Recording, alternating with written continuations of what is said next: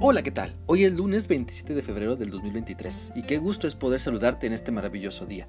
Te invito para que continuemos meditando en lo que la palabra de Dios nos enseña en la carta de Judas. Hoy vamos a leer el versículo 11, el cual dice así. Hay de ellos porque han seguido el camino de Caín y se lanzaron por lucro en el error de Balaam y perecieron en la condenación de Coré.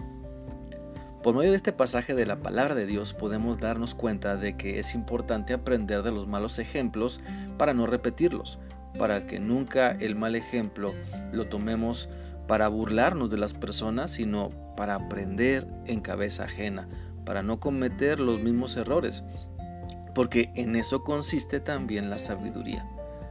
Por eso en vez de que se diga de nosotros, ay pobre, porque no quiso aprender ni obedecer, Mejor seamos cuerdos y aprendamos lo que no se debe hacer. Y en este pasaje de Judas podemos aprender al menos tres cosas de tres ejemplos que se nos dan. En primer lugar, pongamos mucha atención en el ejemplo que seguimos, porque nuestros pasos en el camino equivocado siempre traerán consecuencias que debemos enfrentar con madurez y responsabilidad. Y la mejor manera de salir del mal camino es el arrepentimiento, es volvernos a Dios.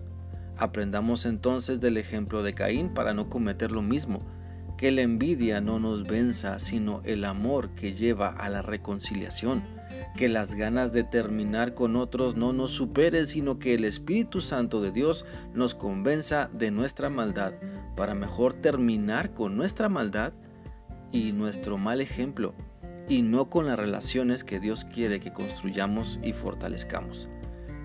Pensemos bien, ¿Qué camino estamos siguiendo? ¿Seguimos a Cristo o estamos un día haciendo lo bueno y muchos más practicando lo malo?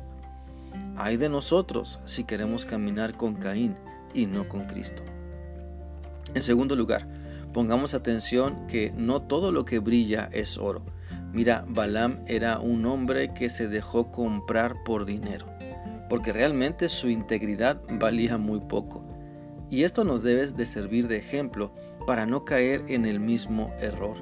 Las personas que siguen el camino de Balaam valoran muy poco su integridad, su persona, su honestidad, que unas pocas monedas las puede comprar. Como dice el dicho, con dinero esa clase de personas bailan al son que se les toque.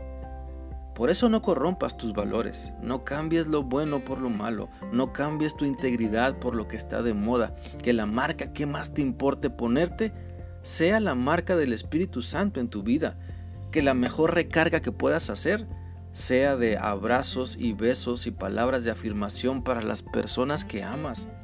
Que el valor más grande en tu vida no sea lo que tienes en bienes o dinero, sino el valor más grande en tu vida que sea la palabra de Dios que te ha guiado a tener la presencia de Dios mismo en tu vida porque sigues a Cristo. Mira, todos cometemos errores, claro, pero el más grande error, ¿sabes? El más grande error es no reconocer nuestros errores. Es hundirnos en nuestra vanidad y pensar que el dinero, las propiedades nos traerán dicha y felicidad.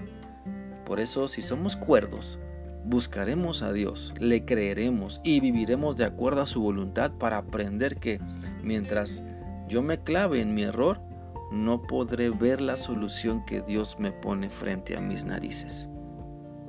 Y en tercer lugar, si sigues el mal camino, si te cierras y no reconoces tu error, la perdición te acompañará todos los días de tu vida. Y tal vez no serán ni muchos ni bien vividos. ¿Por qué será que muchas personas, bueno, por qué será que muchas personas se conforman con una vida llena de malas decisiones? Y en vez de aprender de sus errores, creen que las consecuencias de su perdición ya no tienen remedio. Mira, Cristo es el mejor camino que puedes seguir para llenar tu mente de la verdad que Él te da y que así puedas disfrutar plenamente la vida que Dios te regala. Dios no quiere que te pierdas, no quiere que te condenes, por eso nos da el remedio para nuestra más grave enfermedad. Así que si vas por mal camino, Gira el volante hacia donde está Cristo y llévalo contigo.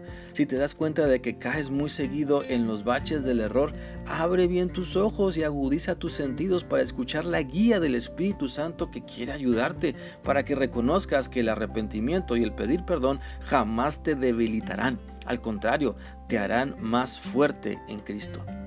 Si crees que ya estás perdido y nada se puede hacer, déjame decirte que Dios te, está, te ha estado buscando desde siempre.